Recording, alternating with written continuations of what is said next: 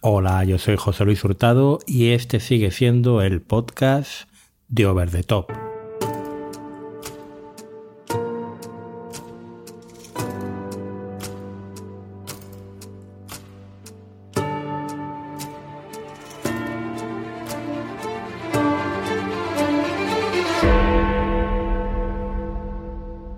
Bueno, han sido prácticamente dos meses sin grabar, dos meses eh, sin aparecer. Algunos ya lo leísteis en la newsletter por un, bueno, estaba un mes y medio ingresado en un hospital con un problema bastante complicado de salud, que al final, bueno, pues se ha resuelto favorablemente, así que, mm, bueno, pues eh, encantado de estar aquí con vosotros otra vez y daros las gracias, bueno, primero a toda la gente de la sexta norte del Hospital Clínico Universitario de Valladolid por salvarme la vida una vez más y por, sobre todo mis nefrólogas, la doctora Pascual y la doctora Gordillo, hacer que mi riñón volviera a funcionar después de todo lo que ha pasado.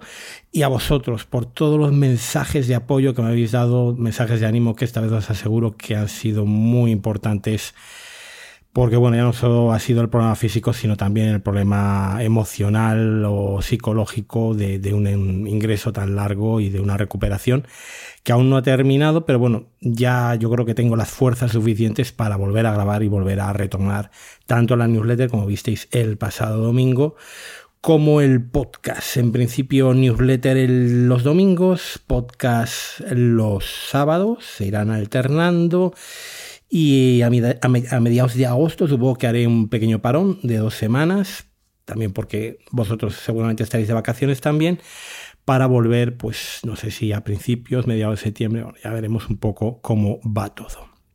La newsletter del pasado viernes eh, bueno, pues era de justicia mm, publicar un artículo que estaba a medias de escribir y que se iba a haber publicado el 7 de junio, que era el análisis o la reseña de Drops of God, de las gotas de Dios, la serie de Apple TV Plus. Quedaba pendiente eso. Hay un par de artículos también que estaban a medio escribir y en principio, al menos uno de ellos, eh, quiero publicarlo antes de, de hacer este pequeño parón de agosto. Y luego quedaba pendiente este podcast, eh, podcast tradicional que muchos años lo he grabado con Pedro Sánchez en eh, Balaestra, en A propósito de nada, en String Show, que es eh, el top, el top de series de 2023 de mediados de, de año. coincide además casualmente que este 2023 está siendo un año magnífico de series. Realmente eh, con una nota bastante alta. Tengo ya seis series, eh, que sería ya más de la mitad del top. Entonces, bueno, veremos a ver si, si no tenemos que hacer un top 20 a final de, este año cuando concluya el año serie filo, porque no van a caber todas las series. A la hora de hacer el top, eh, bueno, he estado pensando varias cosas, pero como llevaba tanto tiempo sin grabar, muchos seguramente os habréis quedado sin podcast, pues la idea es un poco hacer un podcast largo voy a ir grabando, eh, no sé si estaremos una hora, una hora y pico, eh, contando un poco todas las series que he visto hasta ahora, en concreto, además una cifra súper redonda, han sido 50 las series completas que he visto. Ya sabéis que no me gusta mucho hablar de las series que dejo a la mitad, que dejo aparcadas por ahí, porque luego mmm, me está pasando con, con un montón de series, ¿no? Con The Crowded Room, con Invasión, que se va a estrenar la segunda temporada ahora en agosto, la serie de Apple, que cambian muchísimo, desde los primeros capítulos hasta los últimos. Los eh, showrunners se toman su tiempo para contar la historia, nosotros tenemos, la verdad, bastante poca paciencia, cada vez menos, y dejamos a veces series que luego pues son completamente distintas o remontan. Entonces, 50 series completas vistas desde el primero hasta el último episodio. Esto es lo que he visto este año y esto es lo que os voy a desgranar en formato más o menos top.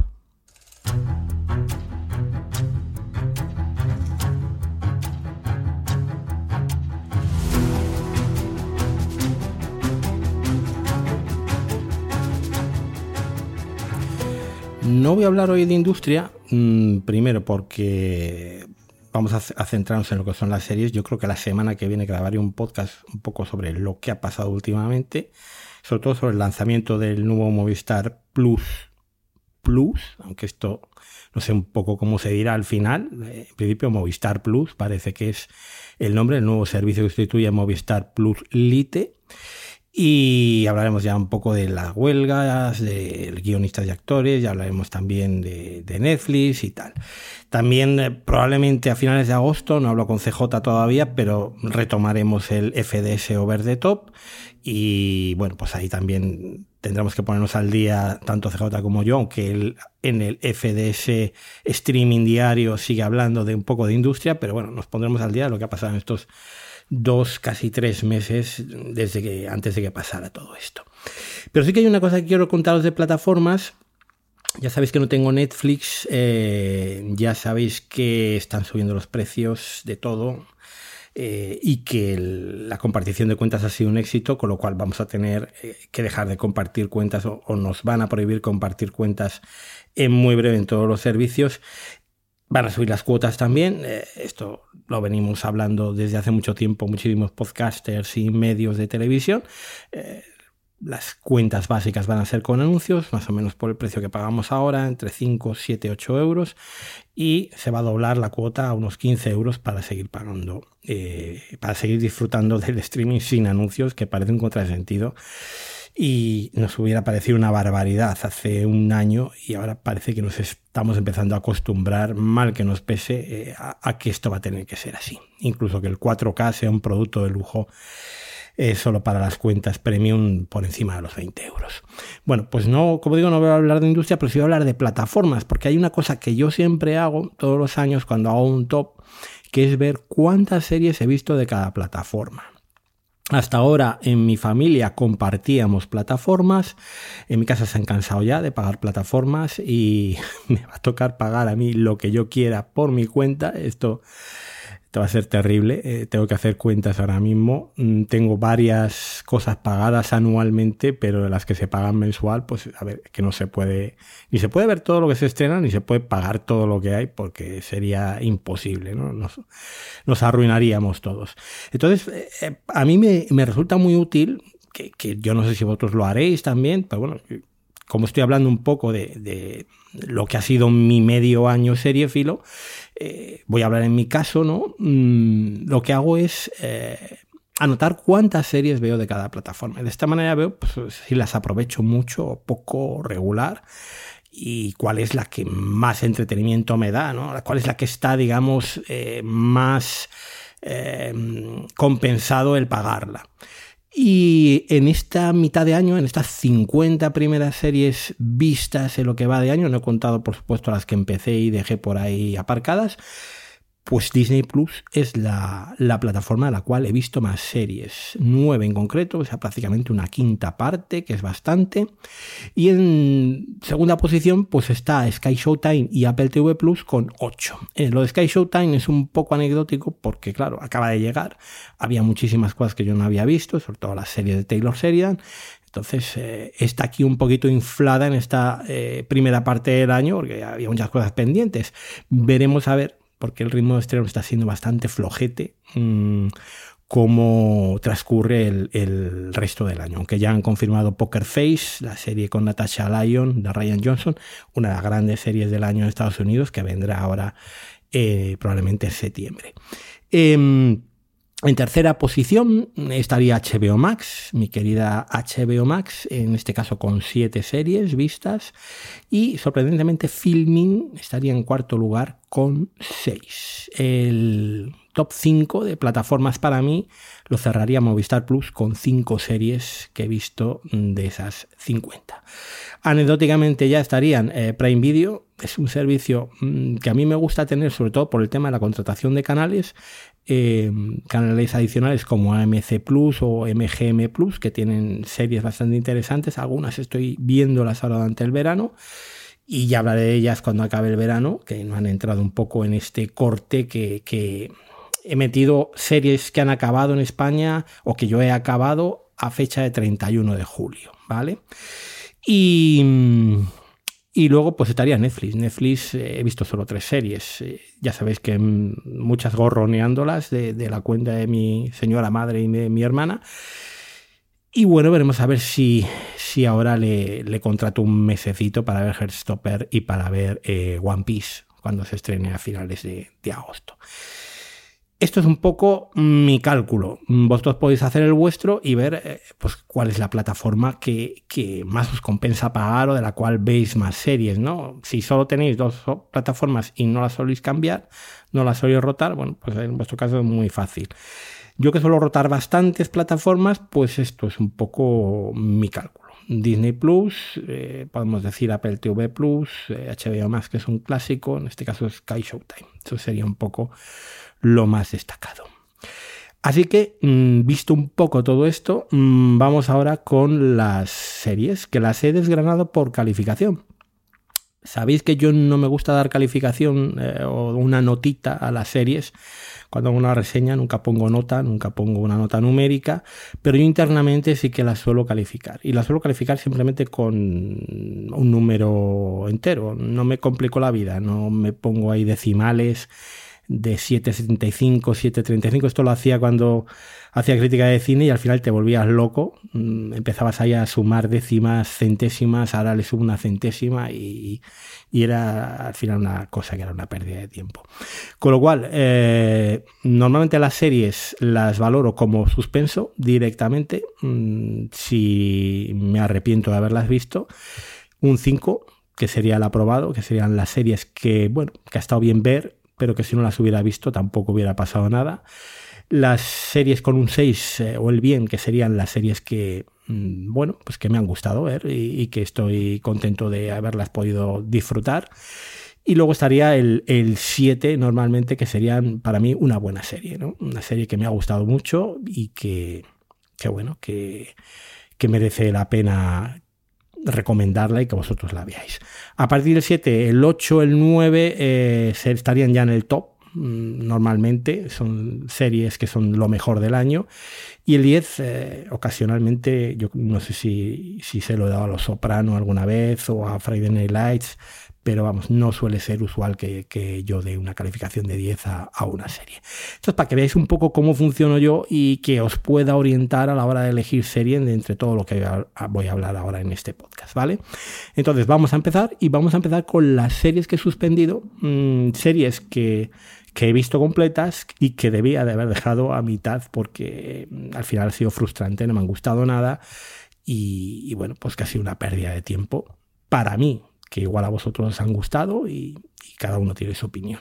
Así que vamos a empezar arrancando con las series que he suspendido, estas 50 de la primera parte del año de 2023. Bueno, da la casualidad de que hay dos series de Apple TV Plus que me he arrepentido bastante de ver este año. La primera, creo que he hablado ya de ella alguna vez, es Un lugar en el cielo, un melodrama eh, bastante lacrimógeno. Estaba Jason Cutting en, el, como showrunner.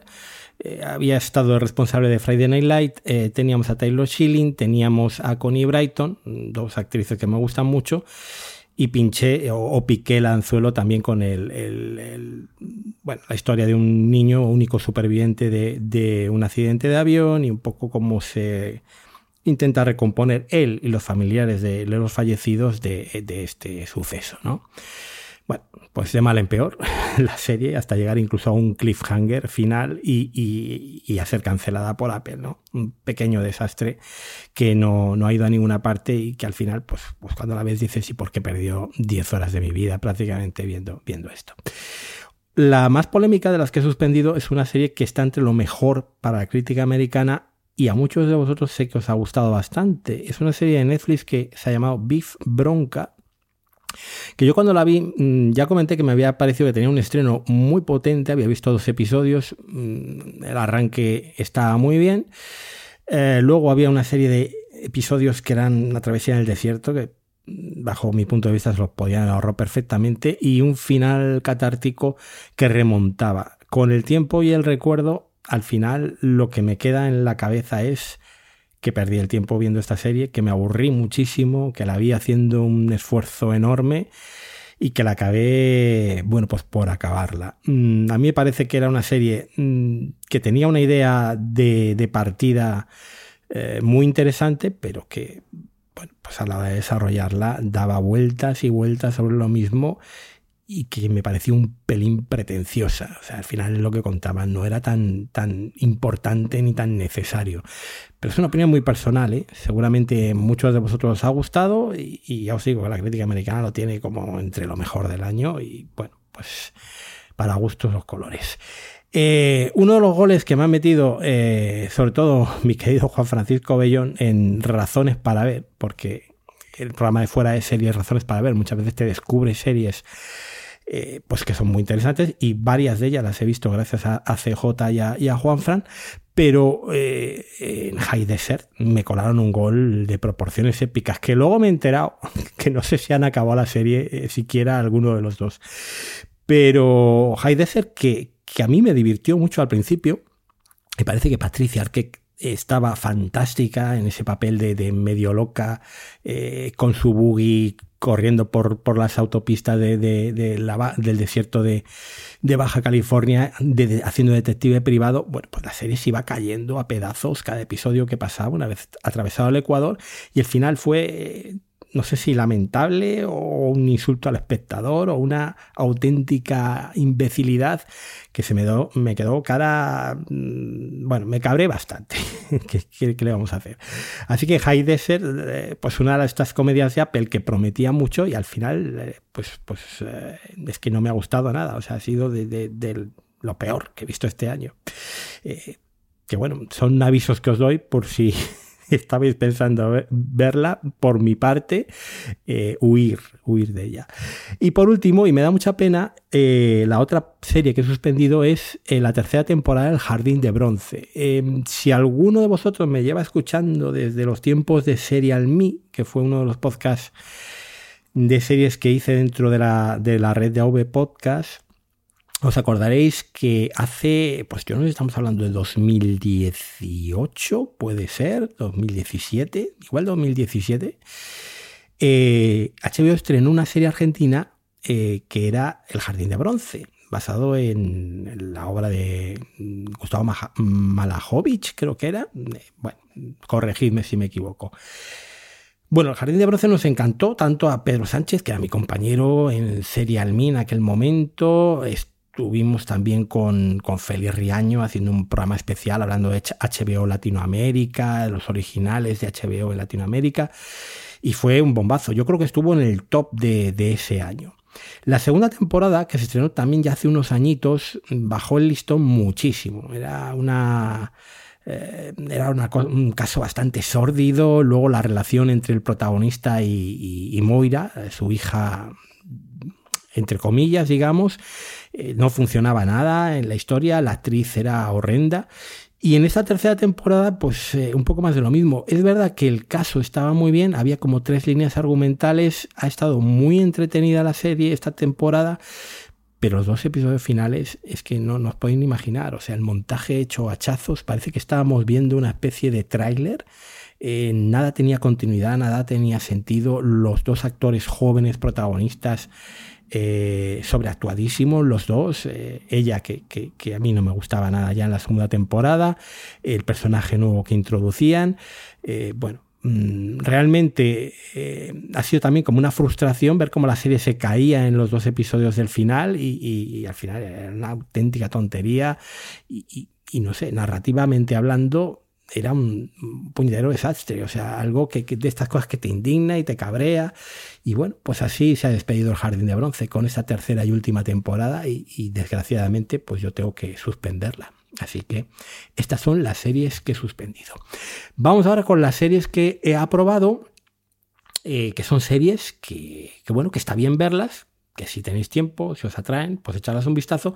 Pero desde mi punto de vista, si no la veis, no pasa nada. No os estáis perdiendo nada mm, del otro mundo.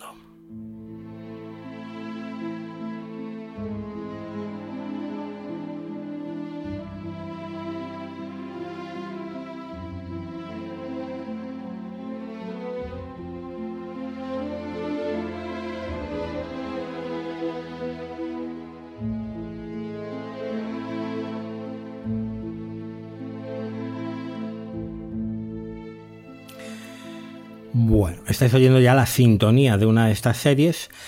En este caso vamos a utilizar eh, la sintonía de las series de Taylor Sheridan, que yo creo que ha sido un poco el personaje mm, protagonista de esta primera mitad de 2023. Y además porque es curioso que, casi tienen, hay una gradación de notas para cada una de sus series, ¿no? La peor de todas, la serie de Taylor Sheridan para mí, eh, y que está en este grupo del aprobado, y, durante algún tiempo he estado pensando en suspenderla o no, es 1923. Eh, 1923, la secuela de Yellowstone con Harrison Ford, con Helen Mirren, mira que están bien los dos, pero es una serie donde a Taylor Sheridan le dan un montón de pasta para repetir el fenómeno Yellowstone, haciendo un Yellowstone de época, ambientado en los años 20, con actores, como digo, de primera fila, con muchísimo más presupuesto del que tenía Yellowstone cuando comenzó, pero vamos, de largo.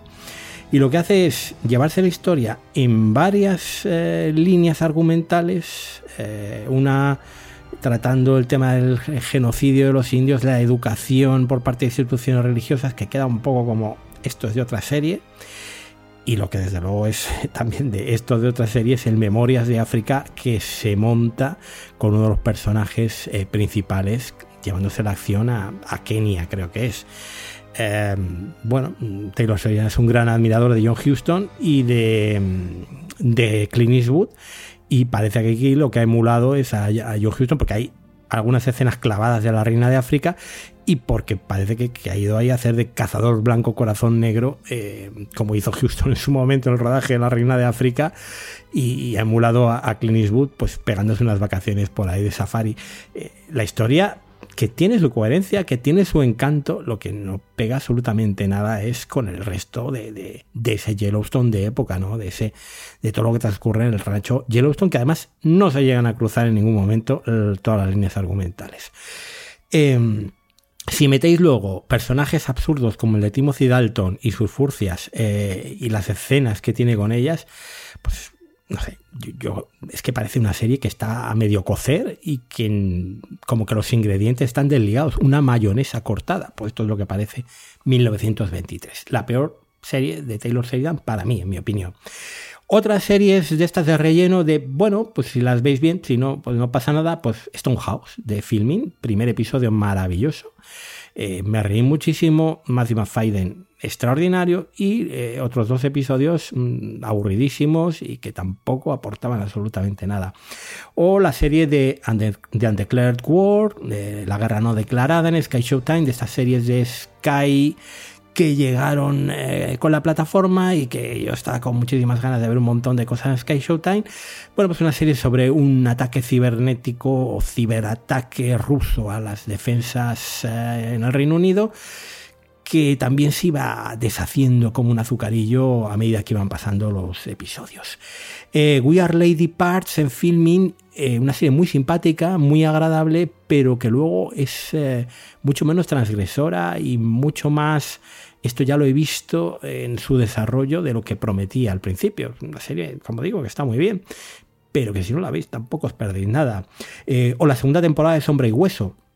A mí me gustó bastante la primera, bueno, me gustó bastante, la disfruté. Y esta segunda, pues vale, pues bien, pero es que hay cosas bastante mejores de este género. Yo desde luego prefiero, por ejemplo, La Rueda del Tiempo.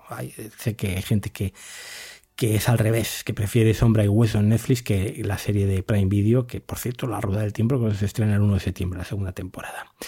Luego, una de las decepciones del año, pues Rain Dogs de HBO Max, una serie que nos encantó a Pedro Sánchez y a mí cuando la, comentamos los primeros episodios, eh, con unos personajes también muy potentes, eh, con un muy bien dibujados, ese Selby, y que a medida que pasaban los capítulos, pues iba convirtiendo en algo como mucho más como, como un lindo gatito, eh, el personaje de Selby, eh, una serie súper convencional.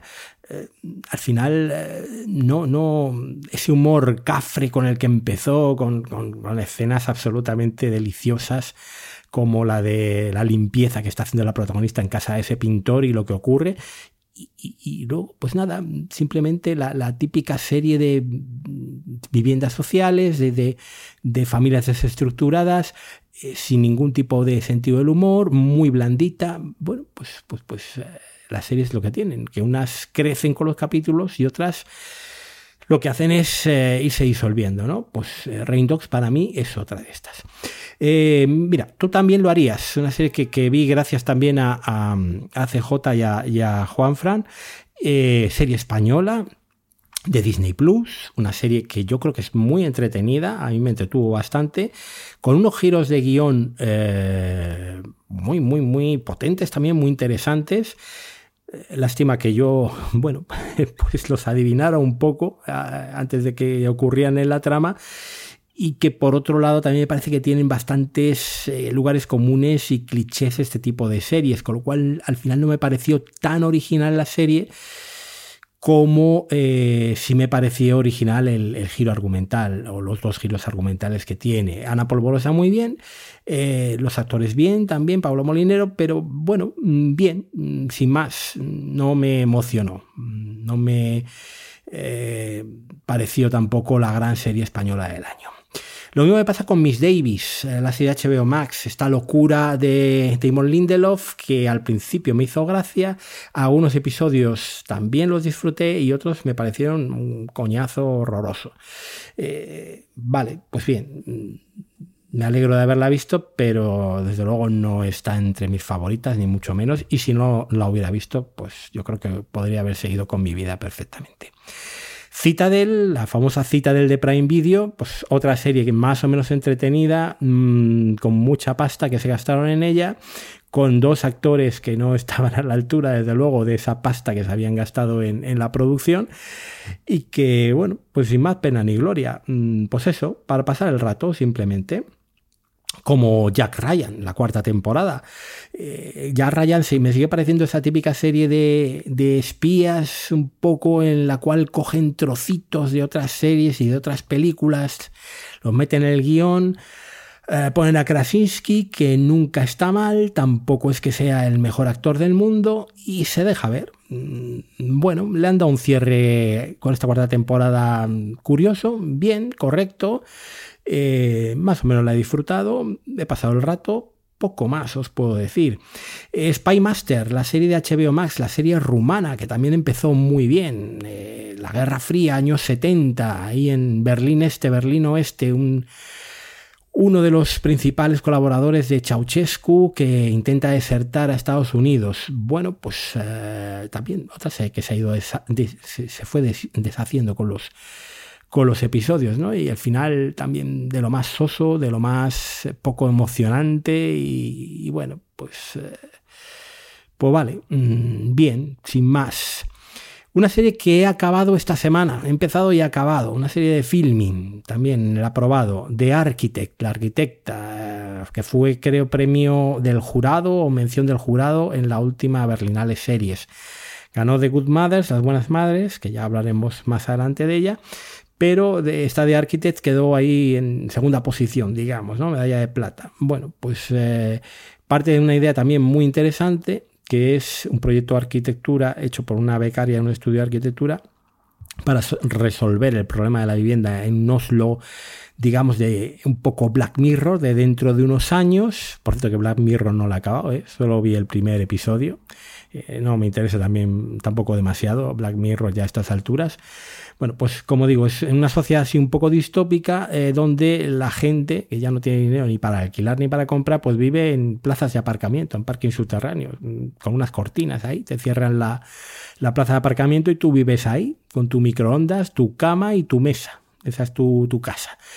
Y entonces, bueno, pues hay un proyecto para hacer viviendas sociales y presentan el proyecto de acondicionar estos parkings.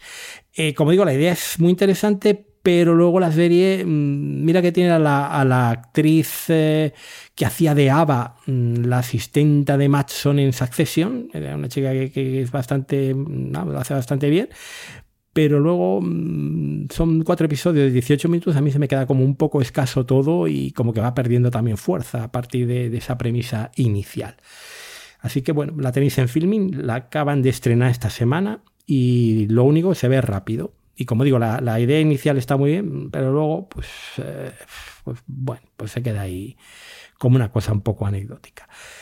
Y acabo ya toda esta retaila de series que vale, pero ahí se quedan, que es eh, Invasión Secreta. Invasión Secreta, que acabó el miércoles.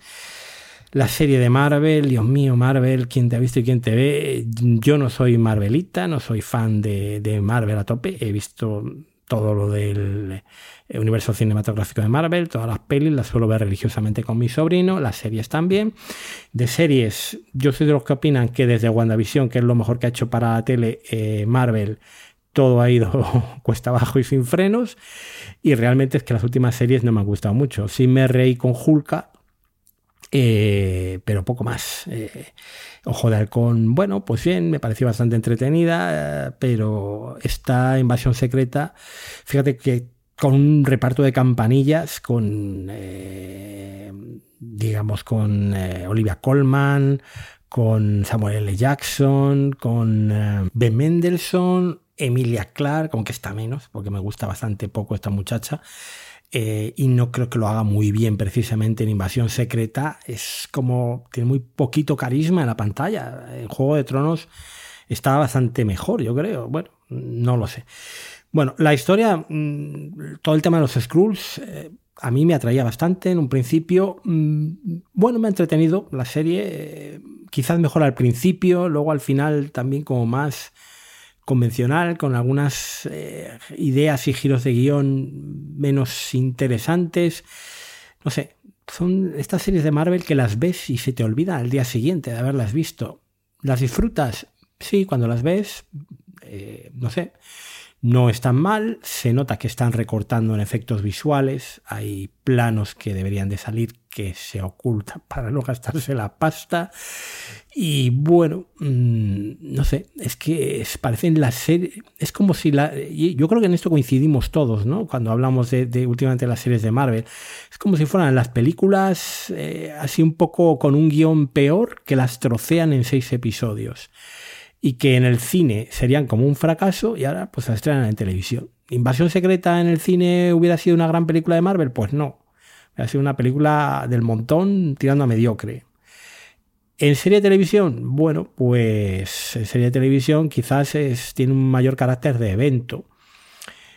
Los seis episodios que luego son de 36, 40 minutos, mmm, pues a veces van dando bandazos, van mareando un poco la perdiz para alargar un poco la trama. Eh, las escenas de acción están contadas con los dedos de la mano y tampoco es el Marvel que más brilla. Yo, pues, ¿qué queréis que os diga? Las sigo viendo un poco por seguir el hilo del MCU, pero poco más. Es que se queda esto como muy, muy poco. No le veo a Marvel ahora mismo con la frescura que ha tenido durante otras épocas, haciendo cosas eh, mucho más novedosas, mucho más rompedoras o mucho más brillantes. Pero bueno, pues ahí está. No es que me arrepienta de verla, pero mm, tampoco, desde luego, está entre, pues eso, un aprobado y punto. Bueno, pues esta es toda la retaila de series aprobadas, están ahí en el fondo del ranking. Y ahora vamos a ir con las series que están bien, las series que yo, bueno, pues os recomiendo ver. No es de lo mejor del año, pero son series majas y que yo desde luego me ha, me ha alegrado mucho de verlas y me han gustado bastante.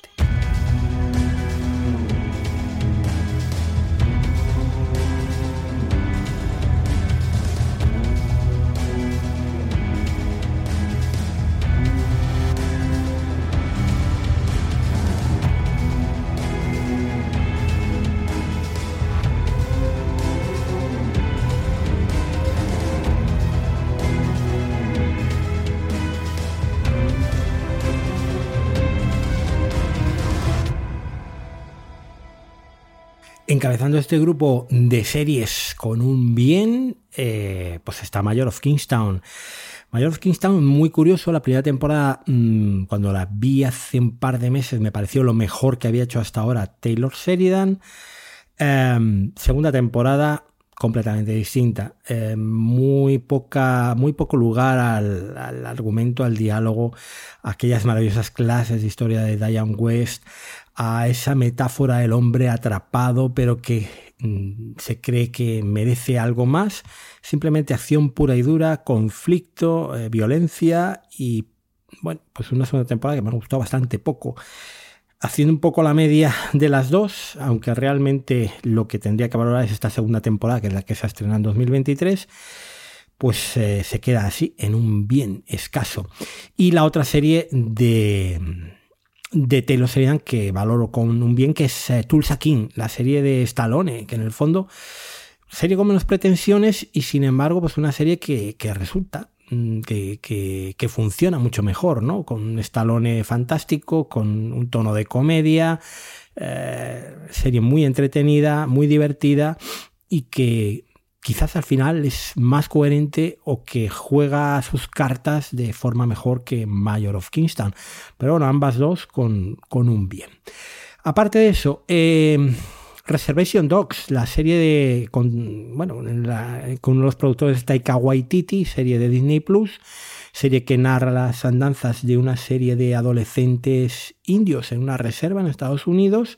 Y esta segunda temporada era ya el viaje a California y si está o si tiene menos nota es porque los primeros episodios eh, funcionan peor que los últimos. El mejor de la segunda temporada para mí es el último.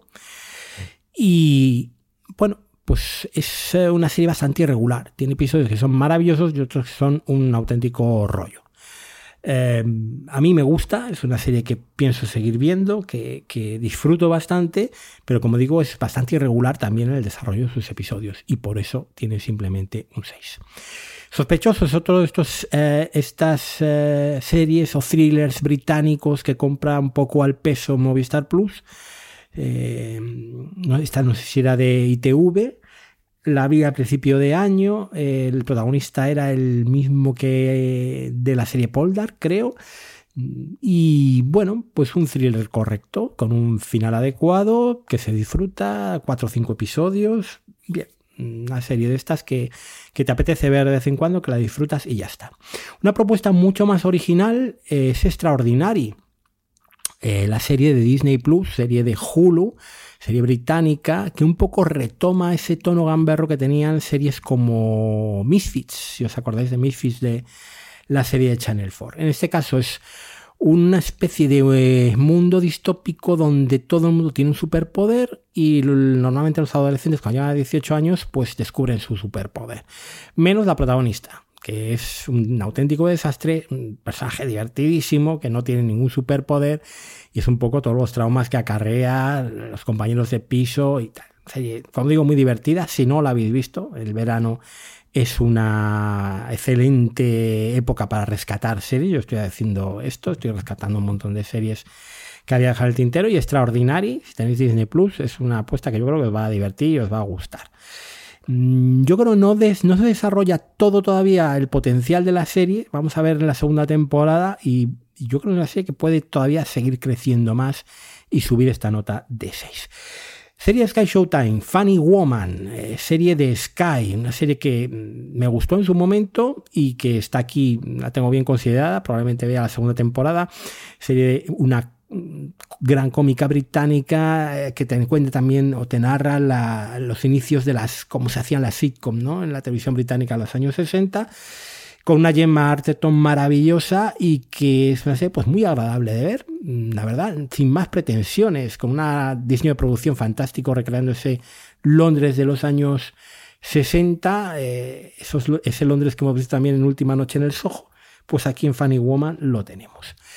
Terapia sin filtro, una de las comedias de Apple que a mí me disgustó muchísimo al principio, me parecieron los primeros episodios horrorosos y me acabó, bueno, eh, me acabé, acabé partiéndome de risa completamente con, con todos los, episodios finales, lo bien que estaba el, reparto, eh, cómo habían hecho una familia, lo bien que estaba Harrison Ford también haciendo el, el, gamberro y el, y el monger en estos últimos episodios de la serie y el humor tan cafre, tan absolutamente, eh, esto no es un producto Tim Cook, Cook Approve, ¿eh? Todo, todas esas guarrindongadas y de, y de humor verderón que tenía eh, Terapia sin filtro. Una serie también a recuperar, si no la habéis visto, ya os digo que tenéis que darla cuatro o cinco episodios, porque luego ya es, cuando os pierde la cabeza absolutamente y es, es una, una fiesta.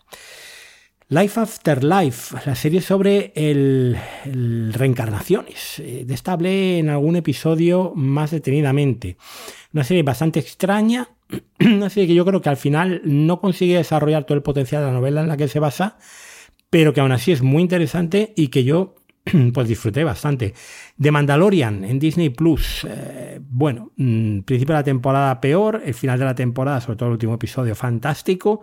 Pues aquí seguimos con The Mandalorian. Ya no es para mí, en mi opinión, tan brillante como fue en la primera temporada, incluso en la segunda, pero aún así yo la sigo disfrutando.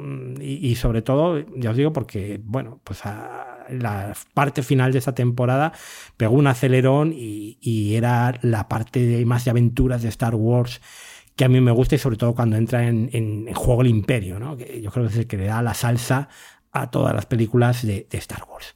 El hijo zurdo en Movistar Plus, otra serie que me gustó bastante eh, no la tengo mejor calificada porque creo que hay series españolas mejor que esta y al final se me quedaba un poco escasita. Escasita en duración, me hubiera gustado tener un poco más del hijo zurdo, ¿no? Episodios muy cortitos, casi de 20 minutos, una historia eh, muy, muy cerrada, también está basada en un cuento corto, pero desde luego me ha gustado. Es de estas series españolas que merece la pena que le echéis un vistazo. Una serie de Netflix bien calificada por mí. Esto es una novedad. Pues La Diplomática. Yo, para mí ha sido la mejor serie de Netflix del año. Las que he visto, que he visto tres, o sea, pero bueno, yo creo que está, hay consenso de que puede que haya sido la mejor serie del año, de lo que llevamos de año serie con Kerry Russell, serie que te cuenta los entresijos de esos eh, contuberbios diplomáticos entre embajadores, presidentes, conflictos internacionales.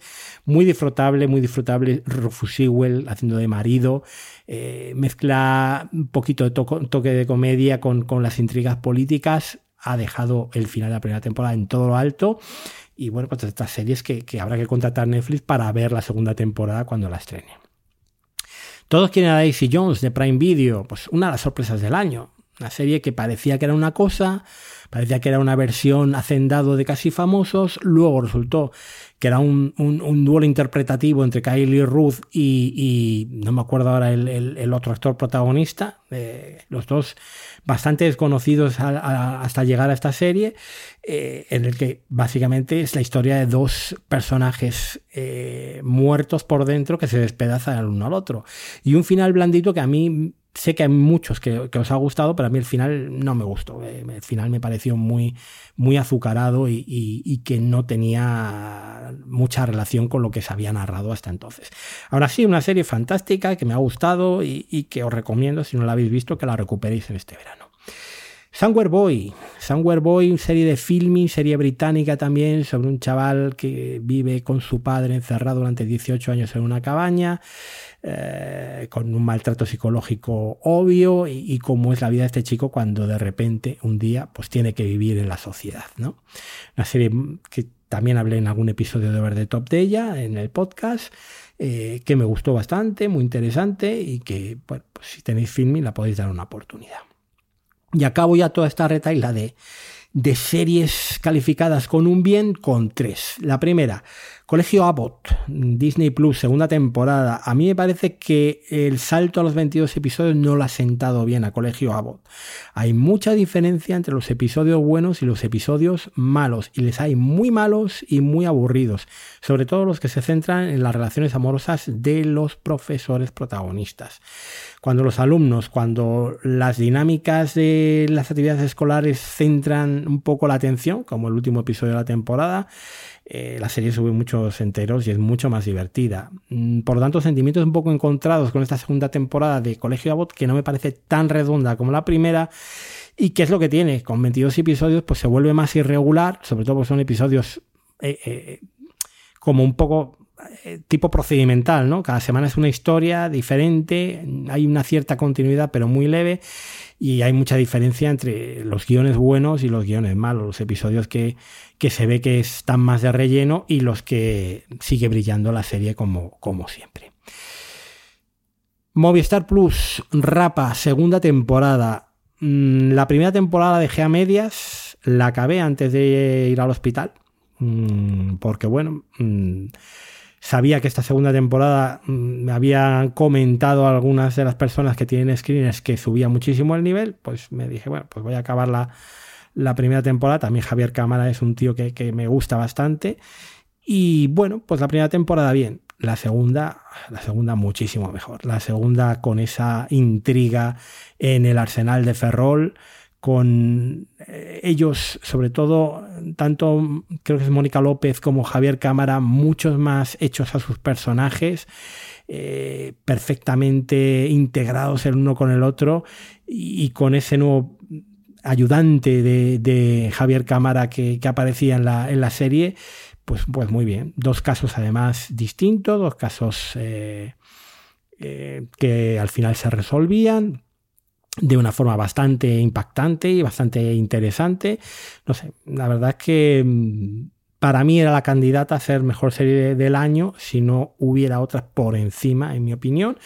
Pero desde luego muy, muy recomendable. Para mí mucho mejor que Hierro, que era la anterior serie de estos dos eh, guionistas y mucho mejor que la primera temporada. Y con ganas de que haya más temporadas de Rapa, mm, la verdad. O sea, es, eh, españoles muy consistentes, muy sólidos y que, bueno, pues se disfrutan muchísimo, como ha sido mi caso.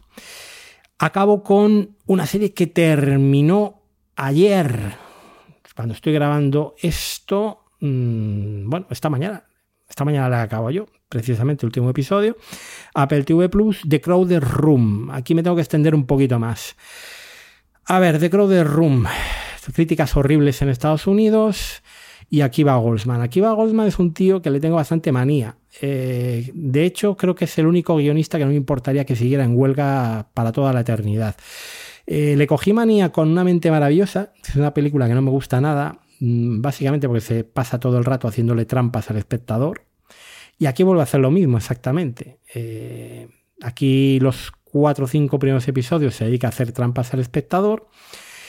Esta serie está basada en una historia que ya adaptó M. Night Shyamalan, no voy a decir en qué película porque sería eh, spoiler, pero Shyamalan lo hizo de forma mucho más sincera, mucho más honesta, con un intérprete que yo creo que brillaba bastante, haciendo todo lo que tenía que hacer, y aquí, eh, este proyecto tan personal de Tom Holland, donde él está fantástico, es lo mejor que le he visto ya a Tom Holland en, muchos años.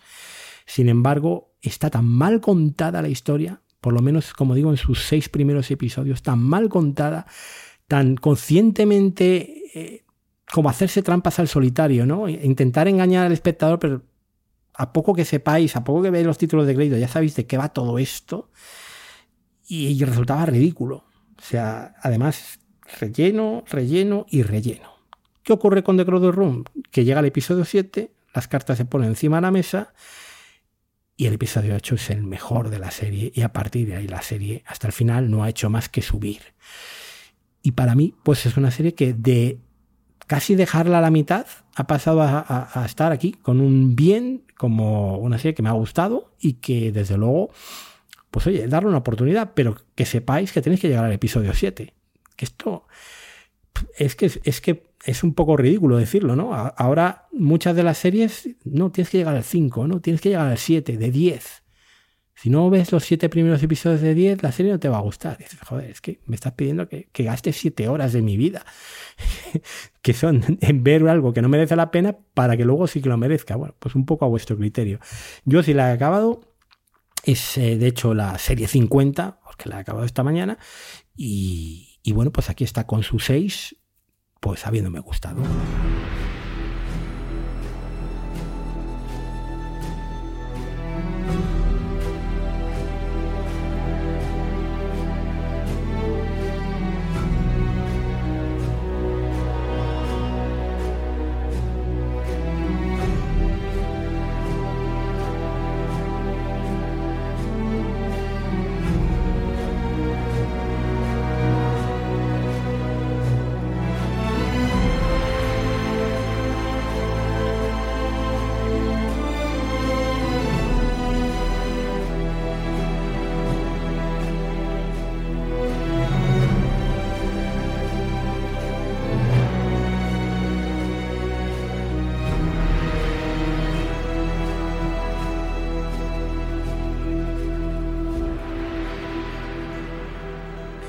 Arrancamos los notables, es decir, las series que para mí eh, pues son muy buenas series y que están entre lo que más me ha gustado de esta primera mitad del año, hablando como no de Yellowstone, eh, otra de las protagonistas, sin lugar a dudas, de eh, pues esta primera parte del año.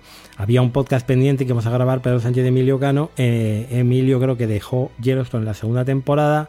Yo les dejé a los dos el día que me ingresaron y al final, pues este podcast pues, pues está aplazado sin edie, pues ya veremos si algún día lo grabamos cuando acabe la serie. Eh, lo que he valorado es la quinta temporada, la primera mitad de la quinta temporada. Es verdad que Yellowstone, donde más brilla, yo creo que es la tercera. Para mí la cuarta no desmerece, mm, aunque hay muchas escenas del rancho 4 6 o 4 6 como llaman, que parece que están metiendo ahí ya el spin-off con calzador, con el personaje de Jimmy. Pero la peor, desde luego, sin duda, es esta primera mitad de la quinta temporada.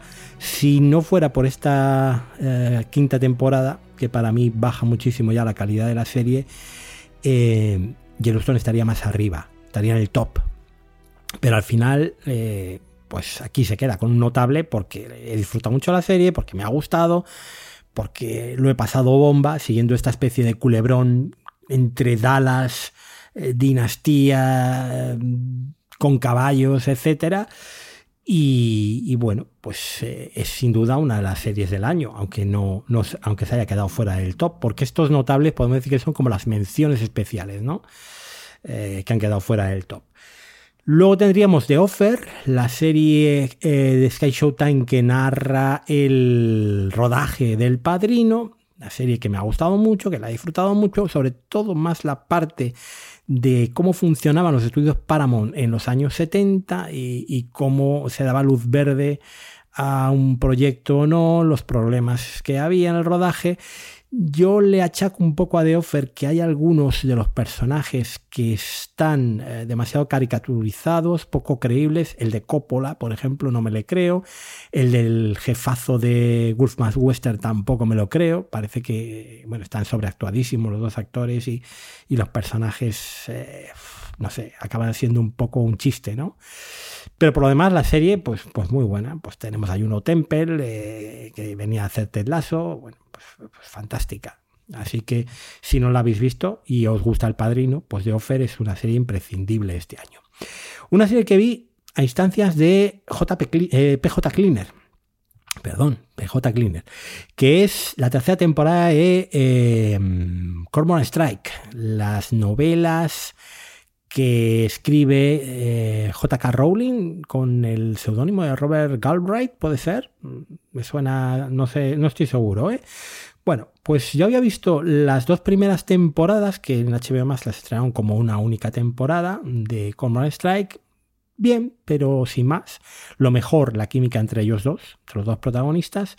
La segunda no la había visto, la vi antes de ver esta tercera y la tercera que es la que se estrena este año, la mejor, la mejor de las tres.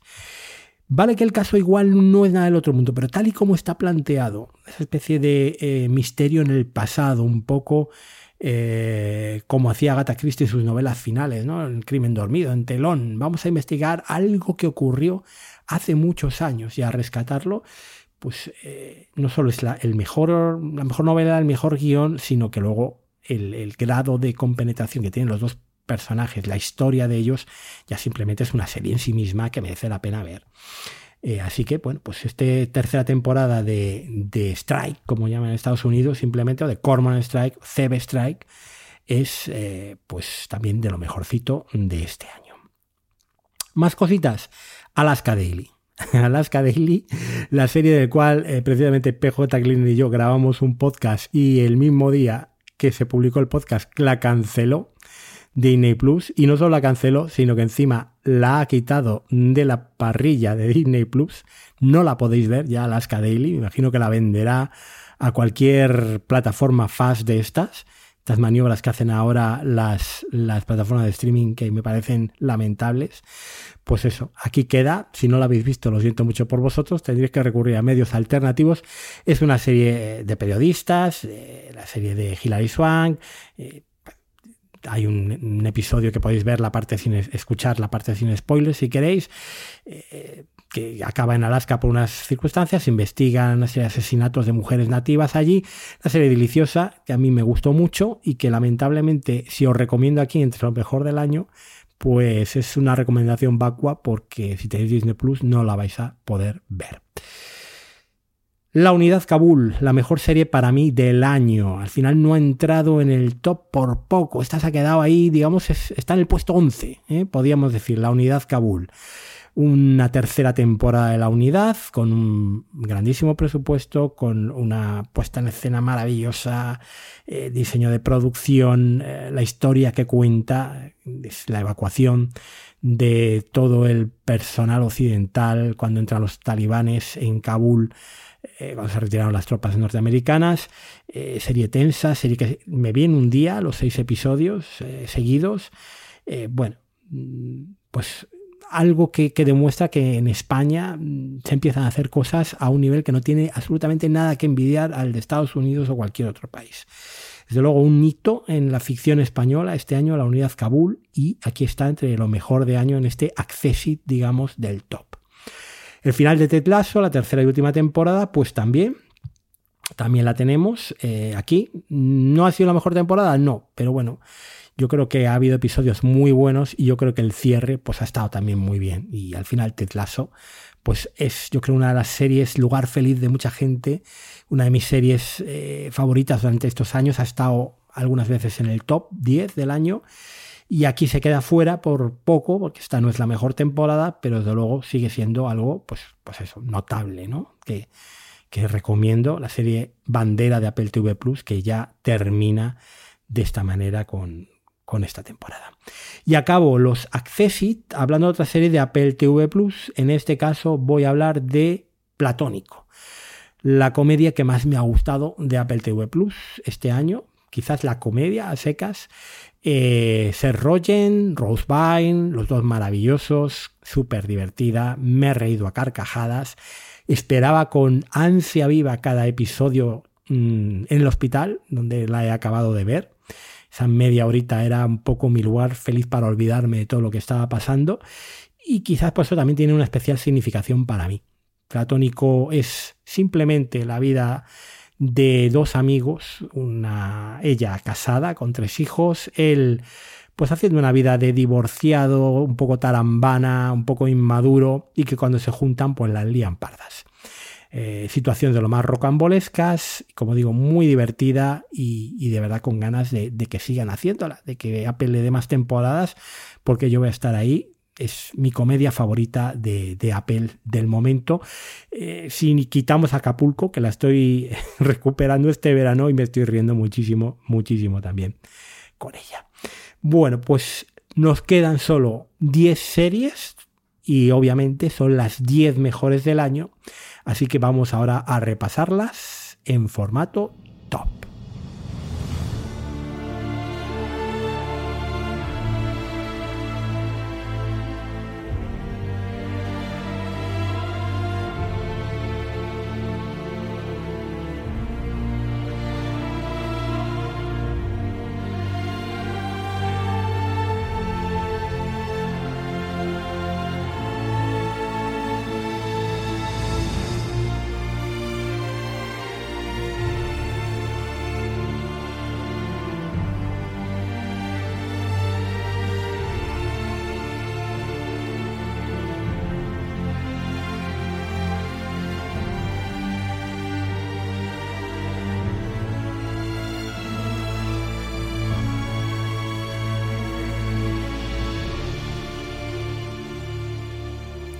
Puesto 10. Bueno, pues tenía que haber alguna serie de Taylor Sheridan en este top de la primera mitad del año y la mejor serie. Yo creo que en esto coincidimos casi todos, ¿no? De Taylor Sheridan es 1883. Tenéis un Over the Show que grabé con Pedro Sánchez y en el cual analizamos la serie completa. Una primera parte sin spoilers, una segunda parte con spoilers. Un western clásico, la historia de los Datton antes de que muchas generaciones, bueno, pues cuando llegaron allí al, Valle Paradise en, Montana, y el camino de Oregón que tuvieron que hacer, la famosa ruta de pioneros hasta llegar a esos territorios. Con una Elsa, el personaje de Elsa Datton, estelar, protagonista. Eh, bueno, pues eh, yo creo que hemos hablado muchísimo de ella de 1883 y es la mejor serie también de Sky Showtime de lo que se ha estrenado hasta ahora en la plataforma. Así que en este 10, 1883.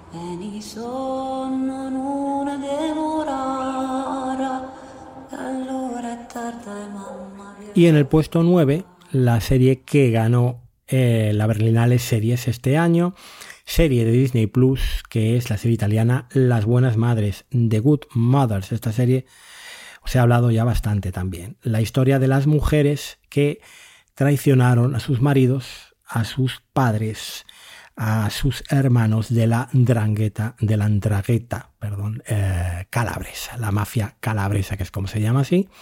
La historia también de la fiscal que consiguió convencerlas para que testificaran contra ellos.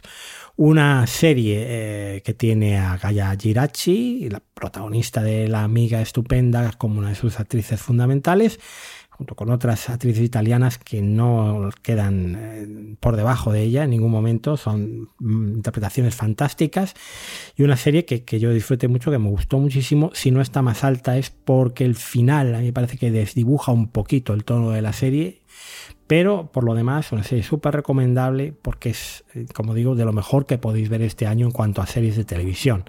Y esta no la han quitado, la siguen teniendo en Disney Plus todavía.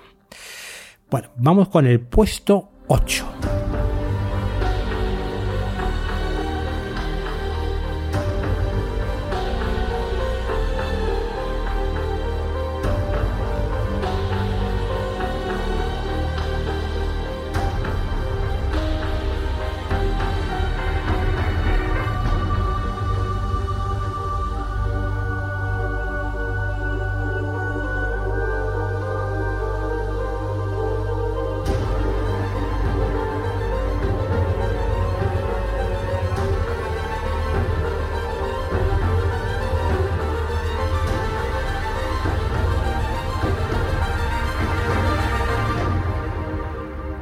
Puesto 8, una de las series sorpresa del año. Es verdad que la apuesta de Apple TV Plus por la ciencia ficción yo creo que cada vez está más clara y las eh, está deparando muchísimas, muchísimas eh, éxitos muchísimos suscriptores, ya sea For All Mankind eh, o también Fundación, Sí, Separación el año pasado. Bueno, pues un poco esta es eh, la separación, digamos, de este año. Y que es Silo. Silo, una serie de también fantasía distópica, una serie con uh, Tim Robbins y protagonizada, que lo voy a tener que mirar porque no me acuerdo, esta mujer que es maravillosa y que la he visto en Dune, el cine ahora volverá con la segunda parte de Dune Rebecca Ferguson. Me acordaba lo de Rebecca, pero no lo de Ferguson. Bueno, pues que a mí me gusta mucho y que lo hace muy bien, además. Sí, lo está basado en una serie de novelas también, con lo cual tendremos más temporadas. Tenía un arranque espectacular con ese primer episodio que era como casi una miniserie en sí mismo previa a una precuela de la historia que se iba a contar. Ehm, y ahora, bueno, pues después lo que viene es una trama un poco de, cine negro, de investigación de un crimen, pero a la vez te va contando cómo es ese universo de la humanidad viviendo bajo tierra en un silo de 140 niveles, donde en cada nivel, pues cada uno se dedica a una cosa, ¿no? Los de mecánica están abajo, los dirigentes están arriba, las luchas entre el poder político, el alcalde, el poder judicial, el sheriff, o la sheriff, mejor dicho, porque Rebecca Ferguson hace de sheriff, todas esas investigaciones para descubrir cuál es la gran verdad del silo. y el final, ya os digo yo, que no defrauda. Estaba como el final más, eh, digamos, previsible o el final que podía abrir la serie y expandirla un montón. Y yo estoy muy contento con cómo ha acabado la primera temporada de Silos, lo que os puedo decir. Me recuerda un poco a The Spans, que en su primera temporada fue también como casi más eh, una serie de, de, crímenes, de cine negro, de resolver un, más policial, ¿no? Y luego se expandió muchísimo, como su propio nombre, ¿no? Expandió muchísimo la historia y, se convirtió en, la gran serie de ciencia ficción que hemos tenido durante los últimos años. Bueno, pues sí lo puede ocurrir lo mismo. Sí lo se va a expandir y, lo, y tengo muchísimas ganas de saber qué es lo que nos cuenta. Primera temporada en el puesto 8 del top y veremos a ver cuando sigan avanzando las temporadas si no sigue subiendo Silo en el escalafón.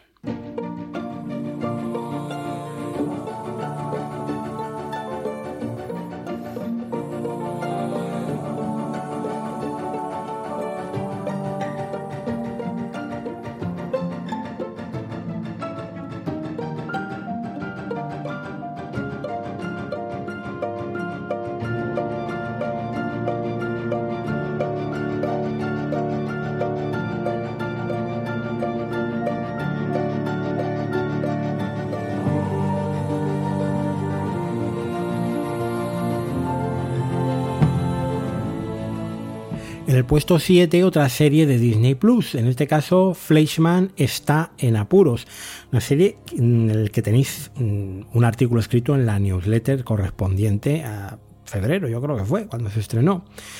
La serie con, eh, bueno, una serie que recordaba un poco en su premisa a lo que es el cine de Woody Allen, pero que luego daba un giro muy importante a partir del episodio 7 y mostraba al espectador lo confundido estábamos o cómo se nos puede manipular el punto de vista.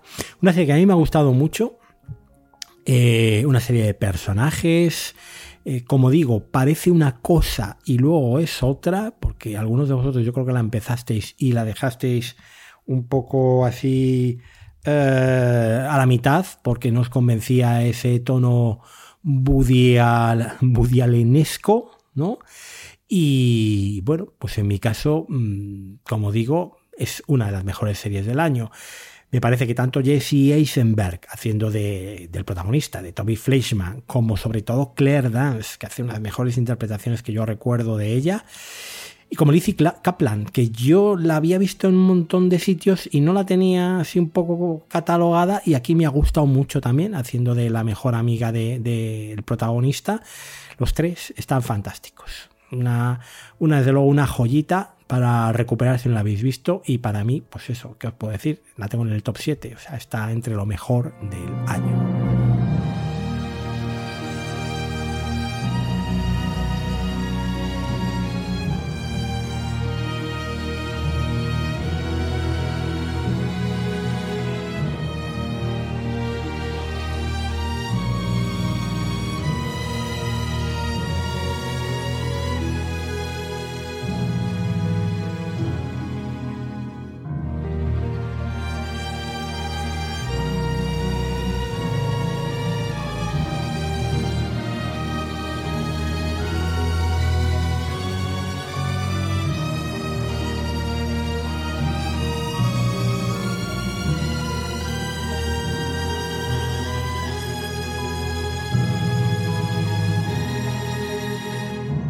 Y en el puesto 6, la única serie que he visto en AMC Plus. Bueno, también he visto Dark Winds, eh, la primera temporada, pero no es de este año.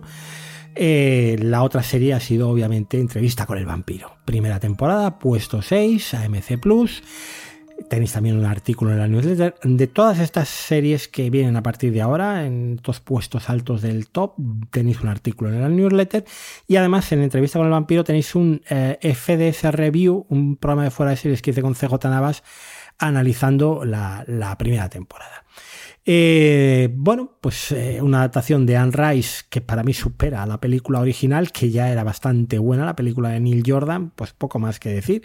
Eh, me parece que le da un giro muy importante al entrevistador. Mm, me parece que, que profundiza bastante en la relación entre Luis y Lestat los dos protagonistas de la novela, en este caso ya eh, abiertamente homosexuales, cosa que en la película se dejaba intuir bastante, pero aquí es abiertamente homosexuales, y eso le da muchos significados ocultos, ¿no? Si además ponéis a Claudia, el tercer vértice del triángulo, eh, bueno, pues que aquí tiene un poquito más de edad para determinadas cosas que pasan el final de la temporada, pues tenemos eh, una adaptación modélica y que a mí pues me ha fascinado y me ha encantado. Y por eso está en el puesto número 6, entre lo mejor del año.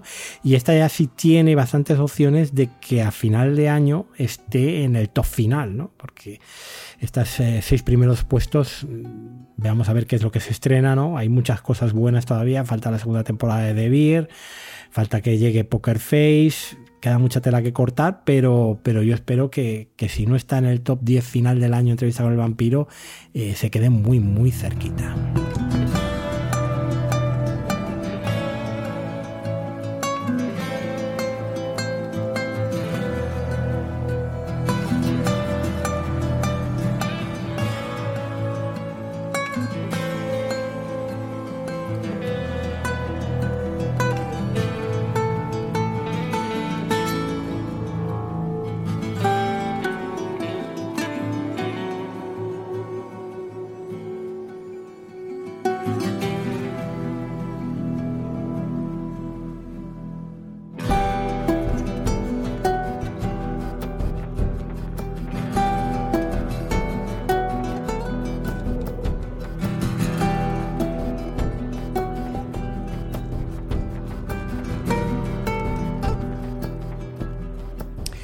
Puesto 5, pues una de las series más famosas del año o las más vistas y que seguramente está en el top de todos vosotros. Eh, The Last of Us, puesto 5, HBO Max.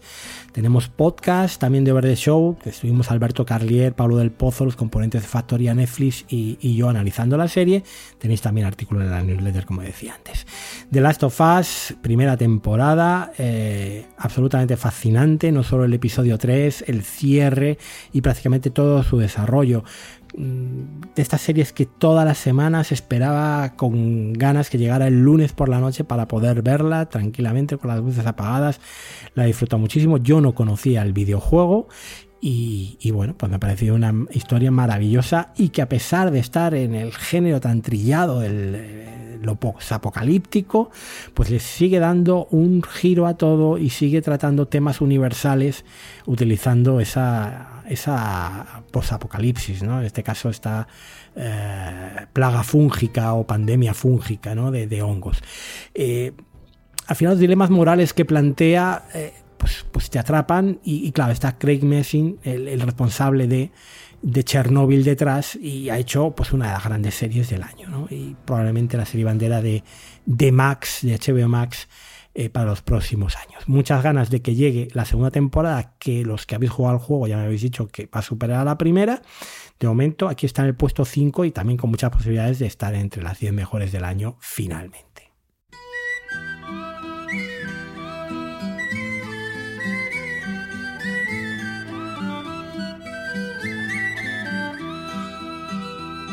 When Bella's coming home at night. And there she's walking down the street.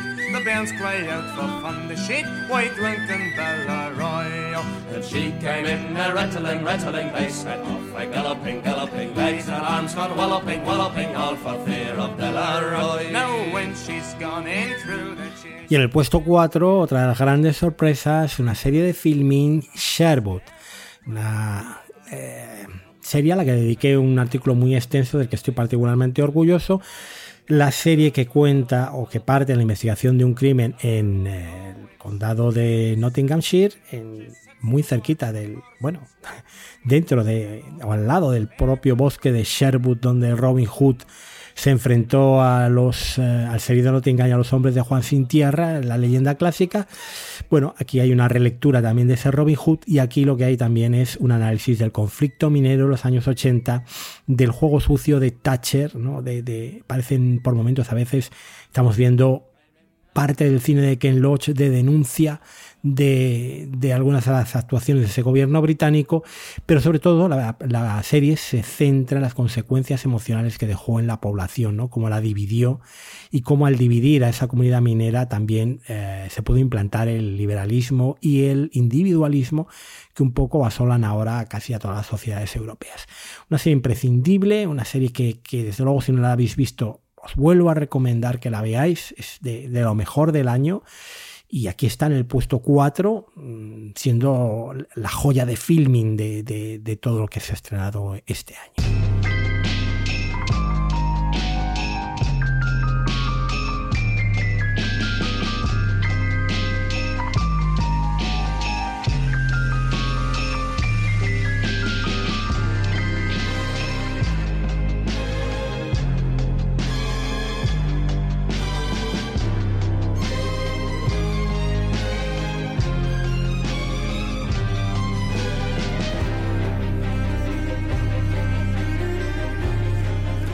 Muchos la estaríais esperando y aquí está, en este caso en el puesto 3, la temporada final de Succession. Eh, ¿Podría estar más arriba? Pues sí, es que realmente es complicado hacer un top y ordenar en la parte de arriba las series. Bueno, en este caso Succession, eh, para mí una de las mejores series de los últimos años. Tenemos también un over the show que grabé con CJ Navas aquí en este mismo feed. Y tenéis un artículo también bastante extenso donde analizaba un poco eh, los perfiles de cada uno de los personajes de la serie. Eh, la serie que ha definido un poco este mundo moderno, también esta era post-tran, este eh, postcapitalismo y, y, los personajes que, que, lo poblaban, ¿no? que nos ha sacado sonrisas, que nos ha indignado, que nos ha mantenido en vilo no sé, Jesse Armstrong es un auténtico genio y Succession es su obra máxima hasta ahora. Tenemos muchas ganas de ver eh, qué es lo que hace a partir de ahora. Bueno, pues aquí está la temporada final de Succession, que yo creo que casi todas las temporadas han estado en mi top 10 de, de todos los años. Pues aquí está en el top de mitad del año, en el puesto 3.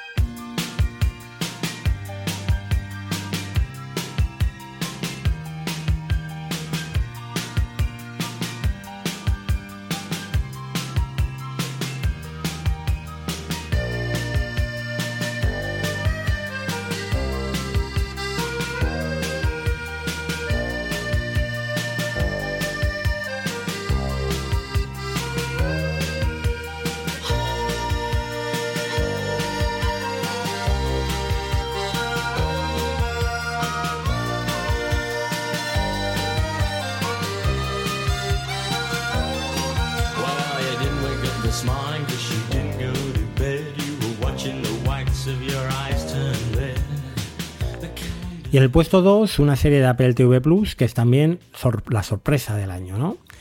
Eh, Las gotas de Dios, Drops of God, de la cual os he hablado la semana pasada en una reseña que tenéis en la propia newsletter. Así que poco más puedo contar de Drops of God, esta serie franco-japonesa comprada por Apple, eh, que narra un poco la, bueno, pues eh, la lucha entre la hija de un el más importante enólogo del mundo y su discípulo aventajado, digamos, su, hijo espiritual, eh, lucha entre ellos dos por conseguir la herencia pasando una serie de pruebas, básicamente reconocer la cosecha, vino, año, etcétera, de determinadas botellas de vino. Eh, bueno, la, verdad es que hay muchas más pruebas, es mucho más complejo y en un viaje que es de, de introspección también de los dos personajes. Una serie que tiene un final maravilloso, una serie que a mí me ha encantado. Es una de las dos series que tengo calificada con un 9 en lo que va de año. Y lo poco más que puedo deciros es que la veáis, que la veáis, que contratéis Apple TV, que cojáis uno de esos códigos que andan pululando siempre por Twitter o por las redes sociales para tener tres o dos meses gratis de Apple TV Plus y veáis las gotas de Dios. Eh, de verdad, aunque el tema no os atraiga nada, os va a enganchar. Eh, es una serie apasionante. Es, yo la definía también, y creo que no soy el único que ha hablado de thriller enológico. Y, bueno, pues para sorpresa de muchos, porque esta es la pachinko de este año de Apple TV Plus, eh, of God está en el puesto 2 de este ranking de mitad de año.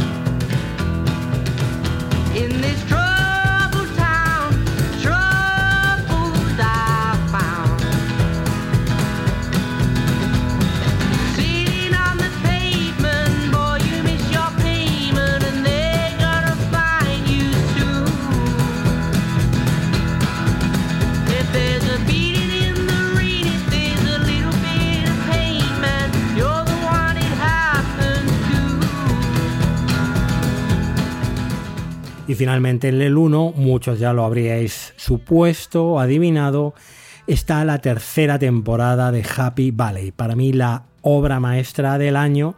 El otro 9, eh, no sé si 9 o 10, esto tendría que discutirlo conmigo mismo mucho tiempo, pero es que además de ser eh, la mejor serie británica probablemente en los últimos 10 o 15 años, esta tercera temporada de Happy Valley ha sido la mejor de las tres. Eh, bueno, poco puedo decir más que la, a la, reseña que hice en su día de Happy Valley. Está en Movistar Plus, están las tres temporadas en Movistar Plus y es género policíaco, pero también eh, cine social, también drama familiar, esto que los ingleses saben hacer tan bien y la BBC sabe hacer tan bien. Y esta es la serie redonda, la serie perfecta, con unos personajes maravillosos que se te clavan en, en el corazón y en la cabeza y que van a estar conmigo para siempre. Va a ser difícil que haya una serie que supere a Happy Valley en este 2023. Resulta también curioso que en mi listado de series esta fue la número uno, la primera serie que vi este año, que acabé este año. De momento es la número uno eh, en orden cronológico, la número uno en el top. Y por cierto, Metacritic, ya sabéis que es una página que yo consulto habitualmente, que hace la media de todas las críticas de los medios norteamericanos de televisión. Eh, lo mejor para Metacritic que se ha estrenado hasta ahora en 2023 es también la tercera temporada de Happy Valley, por encima de Succession que está en el puesto 2. Por lo tanto, Happy Valley, eh, si no os he logrado convencer de que la veáis y, ahora va a ser un poco más complicado porque va a estar en Movistar Plus a 14 euros al mes, que, es una subida importante respecto al IT, pero de verdad que merece la pena pagar esos 14 euros un mes por ver las tres temporadas de Happy Valley. Número uno de esta mitad del año 2023, Happy Valley. Bueno, pues mm, casi ya hora y media de podcast, ya está bien para hacer el, el, reencuentro, el retorno al podcasting después de estos dos meses de parón. Eh, poco más que deciros. La semana que viene tendremos podcast también porque os hablaré pues un poquito de lo que ha quedado ahí fuera, que es industria, sobre todo de lo que me parece Movistar Plus cuando la contrate. La contrataré el 1 de agosto y podré tener tres días o cuatro para probarla antes de, de comentároslo. Por mi parte, nada más. Como siempre, en overdetop.es tenéis la newsletter, tenéis también las redes sociales, el canal de Telegram donde comentamos eh, principalmente mis frustraciones con, Full Circle, la serie HBO de Soderbergh, que estoy renegando de ella y estoy eh, hartísimo de, lo mucho que me está aburriendo y otras cosas que estamos hablando. Mm, estoy viendo varias cosas que ya os comentaré a final de verano. Eh, estoy viendo Secuestro en el aire, que no ha acabado y por eso no está aquí en este top, que me ha gustado y me está entreteniendo mucho. Estoy viendo Swagger, que había visto ya la primera temporada, estoy viendo la segunda y me está encantando. Y este último episodio de la última semana me ha parecido maravilloso. Estoy viendo Fundación, que me está gustando mucho más que la primera temporada. Estoy viendo The Grit en MGM Plus que me la habéis recomendado muchos de vosotros y me está fascinando, me lo estoy pasando bomba. Estoy viendo Acapulco, que era una de las series de Apple que no había visto y también me está divirtiendo mucho y estoy viendo, eh, bueno, eh, gracias a las razones para ver de fuera de series, Star Trek Strange New Worlds, ¿quién me ha visto y quién me ve a mí viendo algo de Star Trek? Que soy muy poco fan de Star Trek y también me lo estoy pasando muy bien viendo Star Trek Strange New Worlds en Sky Showtime. Así que todo esto, pues ya os lo contaré a final de verano y la semana que viene hablaremos de industria. Por mi parte, nada más. Muchas gracias de verdad por todos los mensajes de ánimo que me habéis mandado eh, a través de redes sociales, en público y en privado durante estos meses. No sabéis lo mucho que me han ayudado sobre todo psicológicamente, que es lo que más, eh, yo creo que ha sido lo más duro de soportar en estos meses de incertidumbre, saber cómo iba a quedar y cómo iba a salir de esta. Y, por lo demás, en Telegram, en Twitter estamos arroba overdetopes y en TV Time también, si queréis seguirme, arroba overdetopes. Muchas gracias, un abrazo muy fuerte y hasta la semana que viene.